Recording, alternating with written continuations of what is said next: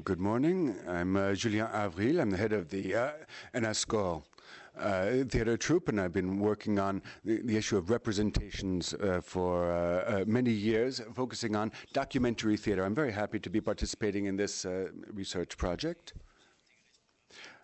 I I've been working with the, the Paris-Saclay uh, University for a long time, and I wanted to to participate in this uh, program because I mm, I create uh, performances uh, based on uh, on ecological issues. I just finished a show on uh, the collapse, and I wanted to continue uh, once again on environmental issues and uh, looking at how we can organize our relationship uh, to the environment in the coming years. So I was very happy to have this uh, th this inspiring environment uh, that really helped uh, help me uh, write this performance. And I also tried to work as a you know a profane catalyst, asking the stupid questions that in the end helped to, to to move the debate forward. I also hosted writing workshops with uh, uh, scripts written by the researchers, the researchers themselves. That was uh, my method, and it's it's been my method for many years now. Uh, that way, I was able to uh, uh, provide performances that that, that, introduced the work of some of the um, the research focuses, and that's what we'll be doing here. small performances that will introduce the issues to be debated, but from a more emotional standpoint. With my two with uh, Eleonore and Hélène, uh, my, my two colleagues. Uh, my work in this research team, as Clément mentioned earlier, was uh, basically uh, as a playwright uh, for this work. How can we irrigate this conference with something more, more emotional, more intuitive? so we worked on this panel one uh, to give a dramatic, uh, a dramatic flair, a dramatic interaction to the material. We'll all be asking each other questions on uh, society, the environment, and uh, thereby we'll be examining uh, accounting to see how it can change the world. So what you'll be seeing is the fruit of shared work between Christophe Mathieu and myself and uh, the performers to try to uh, introduce this conference through drama, through theater. Uh, to move from uh, academic uh, reflections to, to something more raw. Thank you very much and enjoy the conference.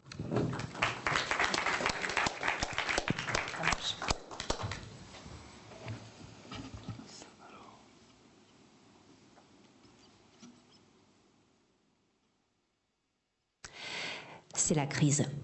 C'est la We're in crisis. It's a disaster. It is a disaster. We're in crisis. But which crisis? The environmental crisis, the ecological crisis. Isn't it the, yeah, the economic and uh, environmental disaster?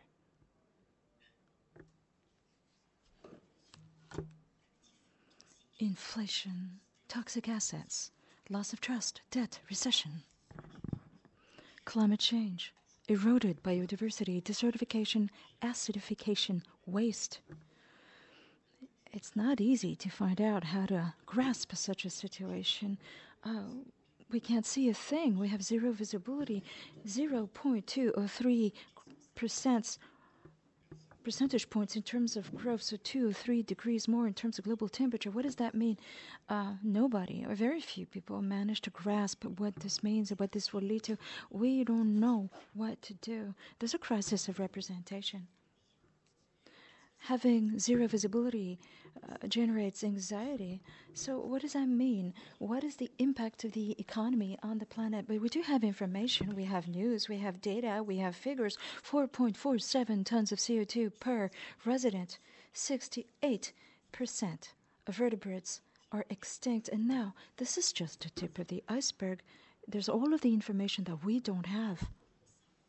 So, how do we account for that?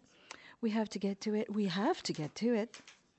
We would need to rethink the economy, the choices, the objectives that underpin that economy. But the economy is in crisis anyway. While it is the economy that is causing the impending disaster, we need to revisit the economy, taking into account the environment. We need to be responsible. Are we responsible for the environment? Well, we're responsible for the state the environment is in. So, yes, we are responsible for the environment now. So, taking something into account, accounting for something, being responsible, some people call it being accountable. Well, accountability, accounting, isn't that meant to count things? Well, it's not a pragmatic approach, it's not a rigorous approach dictated by the mathematical reason of figures. Well, it's about counting, but mostly it's about representation, it's about reporting. But reporting on what? Well, on the responsibilities established by human beings, accounting is political. That means we can change it. Could we invent an accounting system to represent what we are responsible for vis a vis the environment so we can make sure the economy becomes more responsible? Well, we're in charge of the economy. We make the economy what it is, so it's not the economy that should be responsible. It is our responsibility to create another kind of accounting to transform the representations of economic organizations, whether institutions or organizations. The economy and accounting arise from the evolution of a social system, and that social system arises from the evolution of a human species within the living world, within biology. So, a single history, then, human activities that are organized at a time are a moment in the history of the living. So, a single history, yes, but to represent the living, we need to represent their specific time frame for evolution. And that has nothing to do with the current economic time frame. And social processes that create accounting have their own time frame as well. So there is a time for biological organisms in a forest. There's time for trees to grow. There's time for economic organizations that are going to uh, plant or fell those trees. There's a time for transforming wood into consumer goods. There's a time for using the wood and there's a time to take a stroll on Sunday down the paths. There, they, there's a time to go bowling. There's a time for fireside chats. And all those time frames coordinate with each other, dovetail with each other. Accounting means you get to shed light over interaction between different ensembles, and while considering the specific evolution of each, its deployment, but also making it part of a shared history.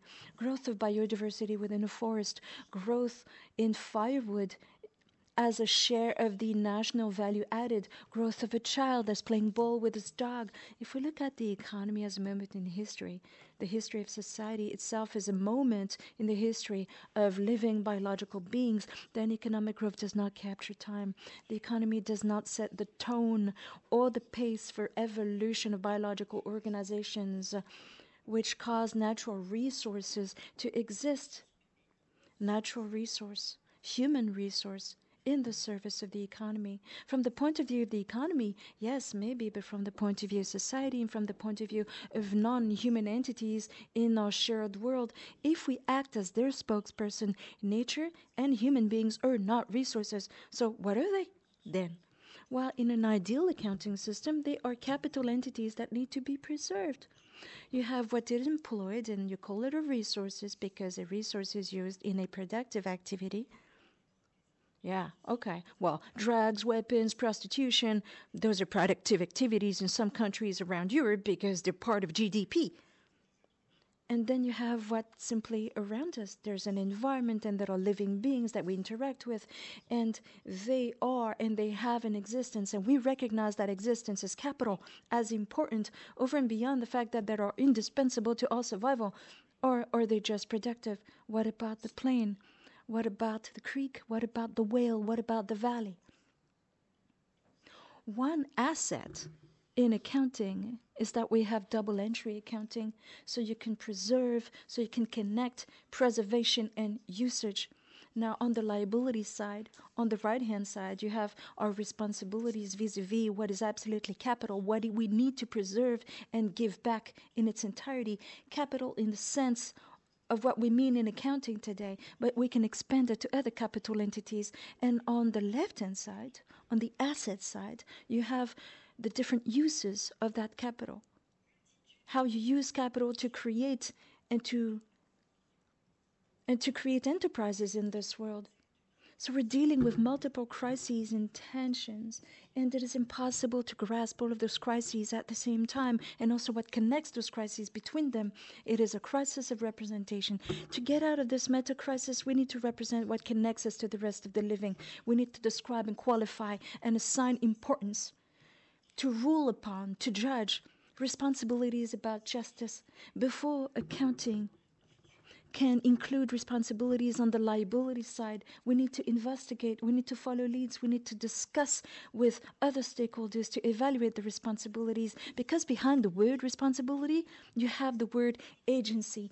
As a human being, I'm responsible for an enterprise and I need to evaluate what it is that I operate, what I do to degrade the living, whether human or non human, in the environment around me in order to achieve production. We need to evaluate our CSR.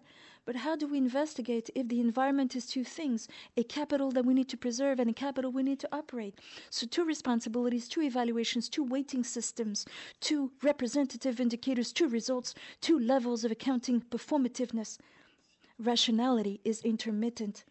It's a diplomatic exercise. How to reconcile two worlds in crisis. A semantic crisis, a crisis of meaning. The economic meaning of the word to exploit is different than what you mean in biology or in society. So, which meaning do you choose to describe the importance of relations between different ensembles? All worlds, whether biological, social, or economic, are legitimate, they coexist. But when you use a particular language in one world, that influences the way that you evaluate your relationship with the other worlds. So you report on what you produce in terms of value added. The economic repository is going to color how you perform that diagnosis in terms of the environmental good health of the environments that you exploit. So instead of diagnosing all of the living that you have an impact on, you run the risk of devoting too little time and too little money to only diagnose what is healthy and what you use directly in order to produce things.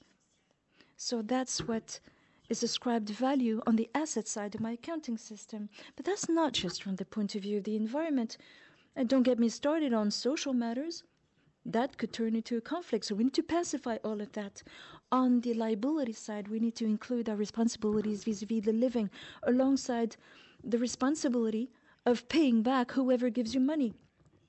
So we need to include those responsibilities, but there are different kinds economic, social, environment. They're all liabilities, but if you include them all, that means they have the same strength, the same legitimacy. We could look at our activity from three different points of view the environment, society, the economy. Accounting is a dialogue to reconcile those different worlds. So there's a meta responsibility.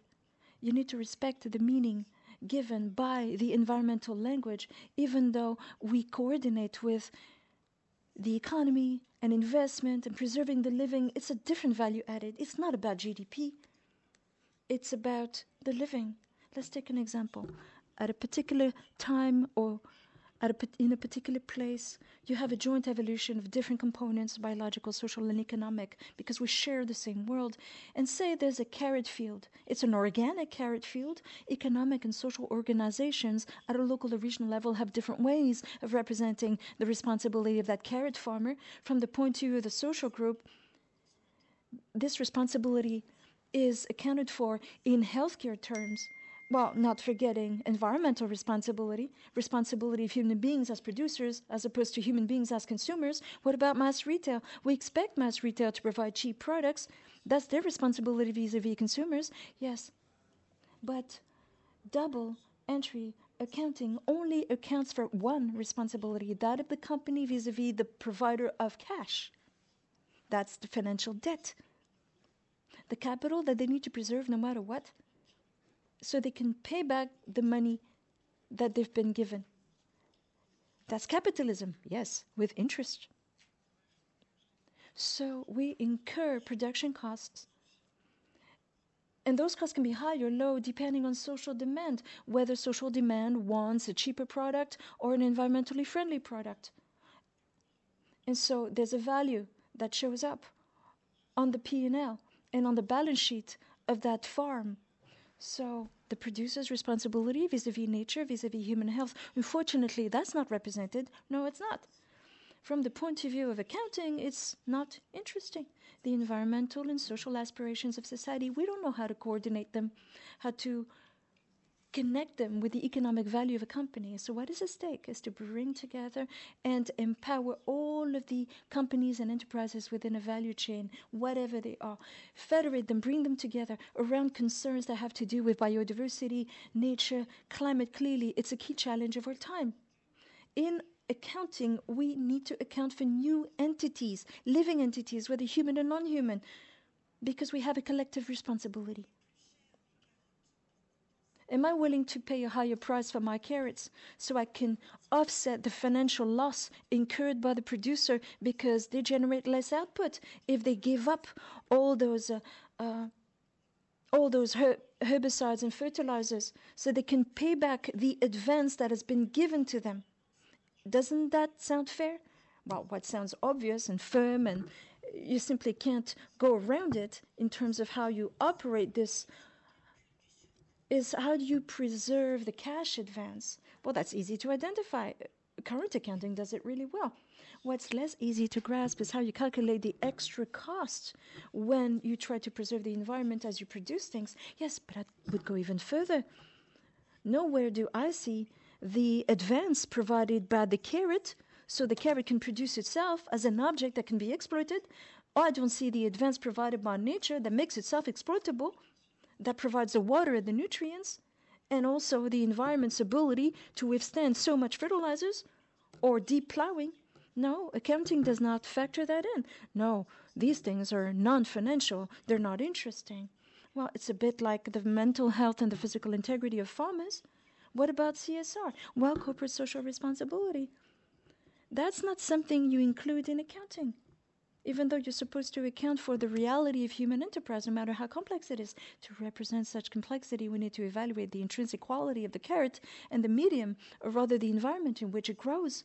You also need to evaluate consumer health as well as farmers' quality of life. So you need to diagnose the environmental health all around the farm that produces those carrots. You need to assess all of those environmental outcomes? Well, not just the carrot field. The quality of the carrot depends on how healthy the environment is, and that doesn't stop at the border between the two farms. So the intrinsic quality of the carrot also depends on the quality of the cabbage patch next door. So you want to mix up carrots and cabbages in terms of environmental uh, result? No, I don't want to mix it up. But in a biophysical environment, you've got two farmers, you've got two P&Ls, but what about the water that leaches down the soil and runs off? It's loaded with fertilizer and pesticides from the cabbage patch, but it doesn't stop at the border between the two farms. Now, ownership of the farm equipment, that's where it stops. What we need is a bird's eye view we need a general view of all agricultural activity. We need to add up all of the bookkeeping of all of the farms and all of the equipment. We need to start from a different baseline. Why? So we can build an environmental outcome in accounting, if we see ourselves as being responsible for the environment, we need to cover the entire biophysical environment, take into account the different farmers, both the cabbage farmer and the carrot farmer. We also need to take into account the soil upon which the supermarket is built and also the road that will take the carrots and the cabbage there using two different trucks because the road is built on a soil and that's land that is owned by the public. Any use of land, by definition, should be taken into account. So, a mass transit line, or a cultural center, or shared gardens, or a health center. You need to diagnose the health of living beings in their natural environment and you need to do it before you design all of that otherwise you don't look at the entire the whole of nature you only look at certain components whose preservation is compatible with the economic social interest that you derive from those achievements. And why is that important? Preserving the environment is not initially based on social or economic utility, it's based on ecosystemic functionalities. Once you exceed a certain level of pressure by human activities, the functionalities performed by those ecosystems are disrupted sometimes irreversibly. That's what we call a critical threshold. To identify those thresholds, you need scientific knowledge on the state of ecosystems at a local and regional level. And that is the only way to determine how much the environment can withstand. And based on that input data, you can evaluate the leeway you have in order to build a territorial strategy that is truly responsible from the point of view of preserving the environment. So basically, a dialogue between science and society in the service of territorial governance. Yes, and a territorial accounting system that can shed light over the public and private sector decisions in light of their consequences in terms of environmental limitations. And everybody contributes to that territorial co-management system. Everybody's responsible for what they do to preserve the biophysical uh, environment. Everybody is accountable vis-a-vis -vis the collective. Everybody needs to account for the cost of what they do in terms of preservation. Those costs can be recognized as contribution to territorial environmental co-management. So with territorial accounting, we can take a step back. We can take a step back, for example, we can take into account the impacts, whether deferred in time or whether far away, before we design a project. For example, we've gone through drought over the summer and we realized the simple use of water and aggregating all of the activities that are authorized in a particular region that creates tension users compete. So how do you arbitrate? How do you decide what to do, what to restrict, based on what criteria? So an ecosystem-centered accounting system can help coordinate between the different contributors to preservation efforts. So accounting is about relationships. When I do business, I'm in touch with other people who also doing business, and they too are responsible financially for what matters in business. So new accounting systems could bring what? Coordinating between or reconciling business responsibilities and activity responsibilities. But isn't that the same thing? Business and activity? Isn't that two ways of, of you know, two modalities for enterprise? Well, it's two different ways of looking at what we're doing two sides of the same coin. What is an eco neighborhood to you? An eco neighborhood is an urban ensemble comprised of infrastructure and uh, low consumption buildings that are standardized based on technical standards to minimize the energy use of building and using. Uh, an eco neighborhood, it's a living space that is designed based on user usages and decisions are made based on participatory democracy. So you need to rotate points of view. That is true for accounting as well. You need to report both on usage within a living environment based on an activity model. You also need to report on how the related business model can exist in a relationship vis-a-vis financial standards. So free movement of capital and goods, financial liberalism. So one space, one time, one unity. So whether whether there's a water shortage, whether there are tornadoes in your area, whether you have minerals or oil or, or primary forest, arable land, or territorial waters full of fish, whether you live in a desert or in an urban jungle with high population density, the laws of the market are pretty much the same.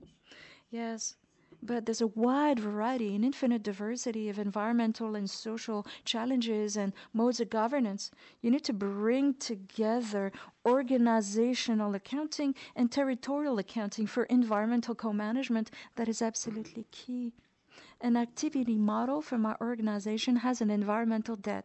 Say I do things to transform that reduction of that environmental debt will be recognized via my territorial accounting system.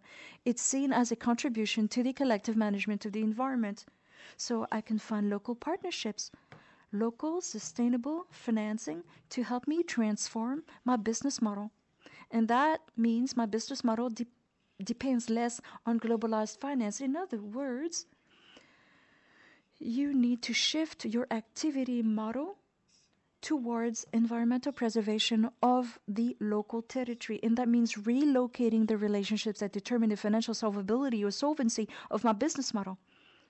Okay, so an activity model based on the territory and a business model uh, based on my economic stakeholders. And the enterprise serves as the interface between those two levels of valuation. So, high frequency trading, local cooperation between residents. What carries more waste? The environmental relationship straight in the middle? Our economic relationship with the financial system? The social relationship between the two?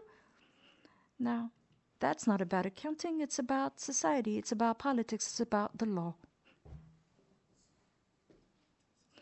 Accounting is what gives an enterprise meaning. But it's not a doctrine. It's not the instrument of a single group that has an impact on other groups while mobilizing a single representation of the world. We are trying to build an architecture of organized human activities around which we can cross pollinate, confront our points of view, create a dialogue, create new ways of new modalities for enterprise. A chart of accounts is not a sanctuary, nor is it a prison, but for some custodians of the economy, for some current business models, that's how they see it, while a national chart of accounts is a lock. Stakeholders are trapped by these financial languages. They are forced to mobilize and and narrate the relationship between the activity model and the business model of that enterprise. So who's feeling trapped? Well, environmental protectors, well, amongst other stakeholders, but on the opposite, you have political guardians of accounting law, and they consider that uh, those who believe first and foremost in the environment are trapping or stopping us from creating financial value. And this means nobody can get along and agree on a purpose of a company. Everybody sticks to their ground. Uh, the enterprise as a society, as the recipient of financial flaws intended for shareholders slash owners but as an entrepreneur, who am I? Well, from the point of view of the law, since the PACT legislation, you're no longer he who creates a company. You have the possibility of providing a corporate purpose to the enterprise you created. You are able to give your enterprise social and environmental targets, so you give it a legal existence as a project, the purpose of which exceeds mere financial profitability. Yes, well, in theory, you have that right under the law, but in actual fact, the accounting system that gives meaning to your enterprise hasn't shifted. It hasn't evolved enough that it can account for a social, environmental, and political corporate purpose. So the onus is on us to rethink a future chart of accounts that can support this meaning we provide to enterprises in this Anthropocene era. But the ideal chart of accounts cannot be a roadmap for a prison.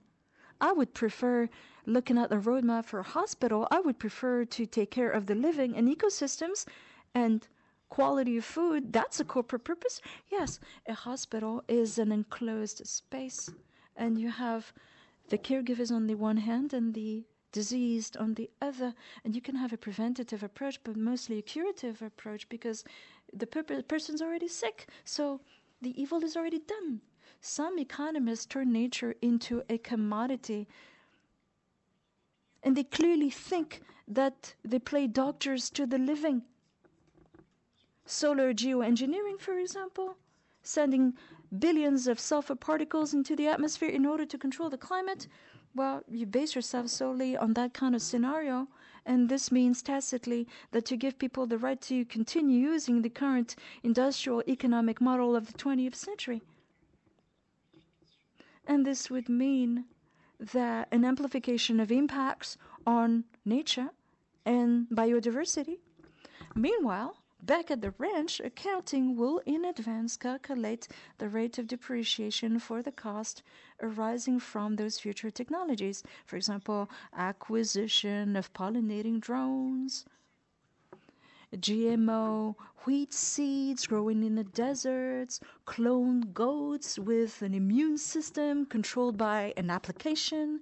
There's a whole discussion around those modalities for taking care of the environment how do you abandon or moderate and modulate certain uses of the current technical system? That's a good driver for preserving the climate and the environment. But if you look at low tech, for example, which arise from highly environmentally effective innovation, sometimes characterized by extreme sophistication, technically speaking, don't throw the baby out with the bathwater simply because it's technological. An ideal chart of accounts shouldn't be a roadmap for a tribunal, for a courthouse. So I'm in favor of a roadmap for an assembly where we deliberate and we make choices and our results are performative at every level.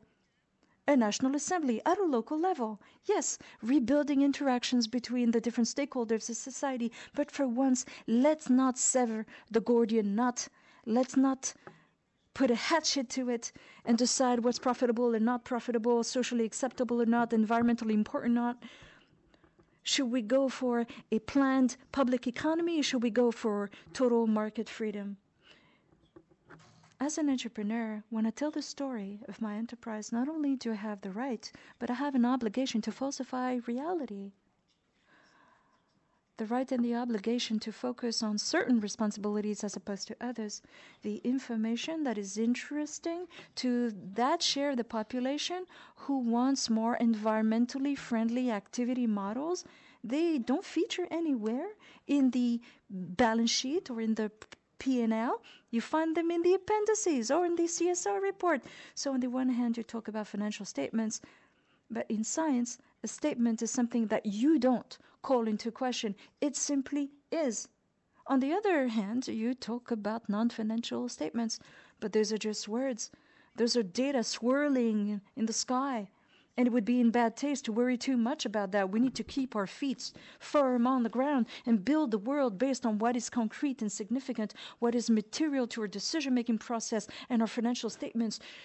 Good structure, proper order, and the rest, wow, that's that's the cherry on the cake. So we have the right we have the right in this environmental crisis to rely on that information. So we need to change the law, change the accounting law. So we have the right to write down those commitments to contributing to preservation activities. We need a thick pen for that. But it's also a question of democracy. I want to read non financial statements that are as strong, as concrete, as sturdy as financial statements because they represent what we believe is important. Whether you speak for the ecological corporate purpose of a company, whether you're a stakeholder, in terms of organizing financial solvency, the environmental outcome is everybody's business. In a democratic country, it's a matter of state. Ecological uh, results are about ethics. The uh, things we exploit in the common world are admitted conventions in a particular institution at a moment in time. What we are used to being able to do and what we are encouraged to do currently, uh, accounting law pushes us to recognize extractivism as not only legitimate but a preferred way to produce value. But value, it has to start by the reality of production costs, the costs that we can see and that are uh, counted on uh, solid grounds. But when we talk about production costs, we should not just think about financial costs. Production cost is first what it costs to the living to deal with the way that I work. Creating value in an ecological society will depend on a very specific convention, a convention that puts the measure of the biophysical cost as the basis of how we define the economic cost of transformation of act the activity model. But how can we read this convention? How can we read it at the scale of the country? How do we transform the national accounts? Um, to go from the uh, assembly to discussing budgets and laws, we have to have a second assembly, one of a territorial governance a back and forth, a permanent back and forth between accounting that the uh, company is using and accounting at the territorial level with its responsibilities. A community that is organized at the ecosystem level with the natural resources that we take from it with the rules that uh, are uh, used in the living area. Is this what we call the commons econ economy? An economic system that is made from a singularity between the market and the public economy, replacing the pressures of the return on investment in a locality of relationships, of ecological cooperation that creates a small bubble of decision that is semi permeable to the constraints of globalization. An economy that happens because actors have decided to organize it around the collective understanding of the ecological limits, to decide what is allo- what we are allowed to produce in response to the social demand for goods and services that is uh, formulated in a participative and deliberate manner, a democratic economy, an ecological uh, democracy, in accounting that is centered on ecosystems and that allows for the establishment of a common ground. Is that enough to transform the business model? We, uh, uh, we need uh, economic incentives from the public powers for them to recognize the contributions of organizations and the co-management of ecology and the analysis of economy that it could do to um, manage the environment of the territories. Faced with these planetary limits, the public powers uh, are um, reconnecting with this freedom to imagine uh, st uh, preservation strategies that are driven by a logic, uh, planification logic thanks to political indicators rather than financial ones. In a way, when we are faced with a force majeure, we preserve what we have to preserve, whatever it may cost. Public powers express themselves mostly by setting um, legal frameworks and economic uh, mechanisms that correct what is done, uh, what at one point, uh, because of the evolution of collective representation, seems like uh, a, something that is incoherent compared to the political recognition that is uh, wealth and responsibility. New instruments, to, uh, new corrective instruments have to be invented and uh, targeted. We could see the results of a company uh, ecologically as well as uh, financially. Money could be seen as a double recognition of the ecological performance, uh, economic activity, and the constraints that it dealt with to make sure that it can exist in a competitive environment. What is different uh, from uh, simple incentive is recognizing responsibility. What share do these public uh, toxic assets have in biodiversity? The ecologic uh, accounting chair contributes to creating this indicator. When it comes to private money, what share does finance have with these objectives uh, that are called um, green assets uh, versus the brown assets? Accounting is a way to investigate, as an entrepreneur, the efforts that I do. Uh, the, the, efforts that I uh, put forth, I give for the ecological transformation of my business model, but how do I get them acknowledged? We have to give visibility to ecological accounting.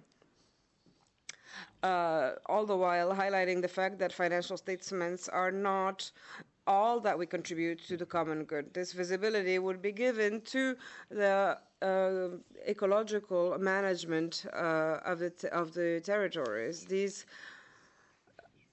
collectivities, uh, associations, and entrepreneurs who all recognize your contribution. So, a label that is given by the governance that is acknowledged by all sectors and all economies. A, a label that uh, the public can give to funds in anticipation of the indirect effect, whether it be delayed or diffuse of these investments uh, by the private sector who can no lo- who will no longer have to investigate to conceive this investment, uh, this impactful investment, a systemic transformation label that is intelligible for the people and the local actors. I have I, I take a risk when I insure my resilience, credit, currency, I buy something in a local currency with uh, for the products that I believe in, attractivity of employment, No need to call on the youth to desert.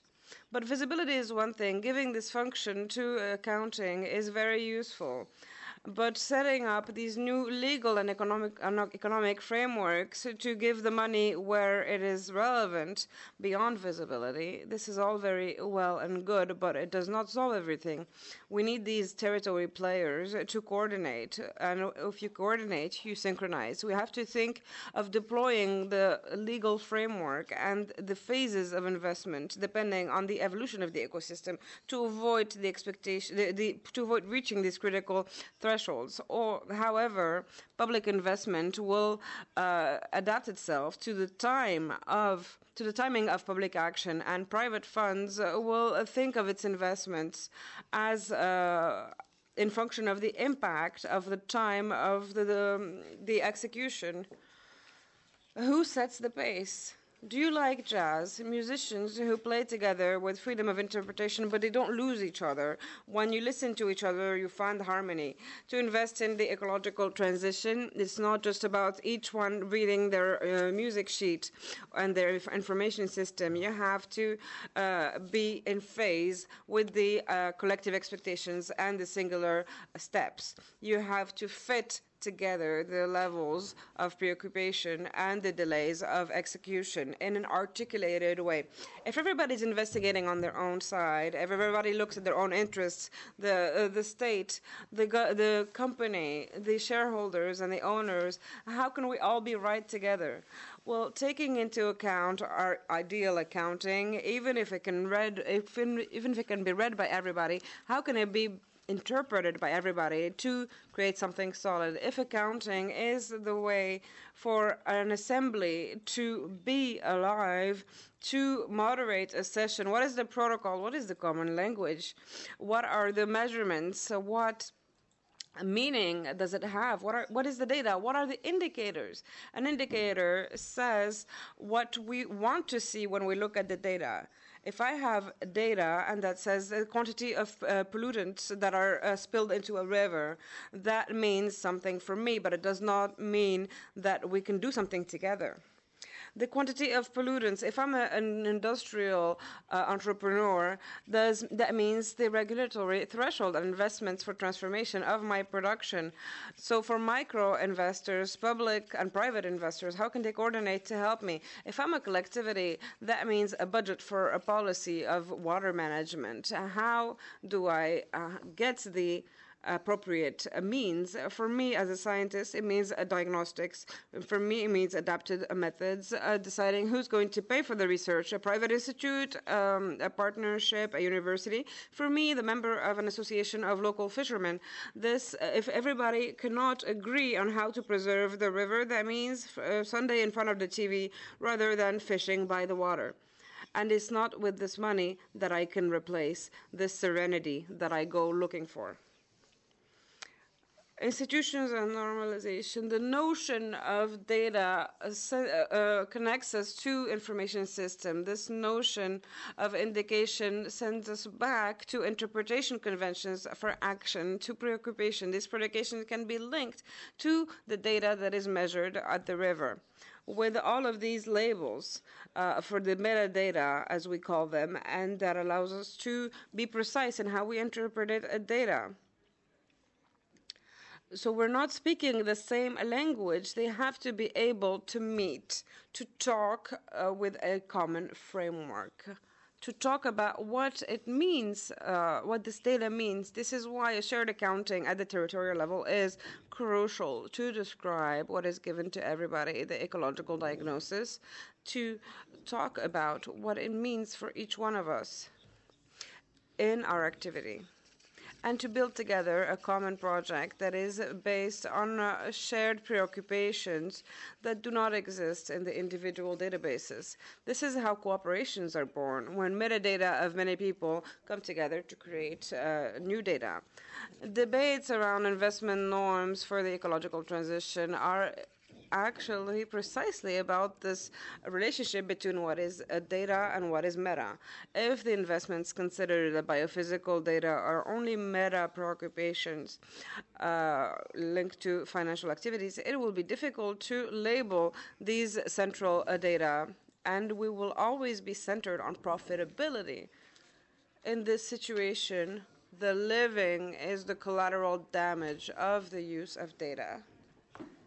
And locally, I am tempted to select the ecological impacts that I will reduce depending on the availability of funding that has the label of biodiversity, water, soil, and so on. But how can we make sure that finance does not split up the living?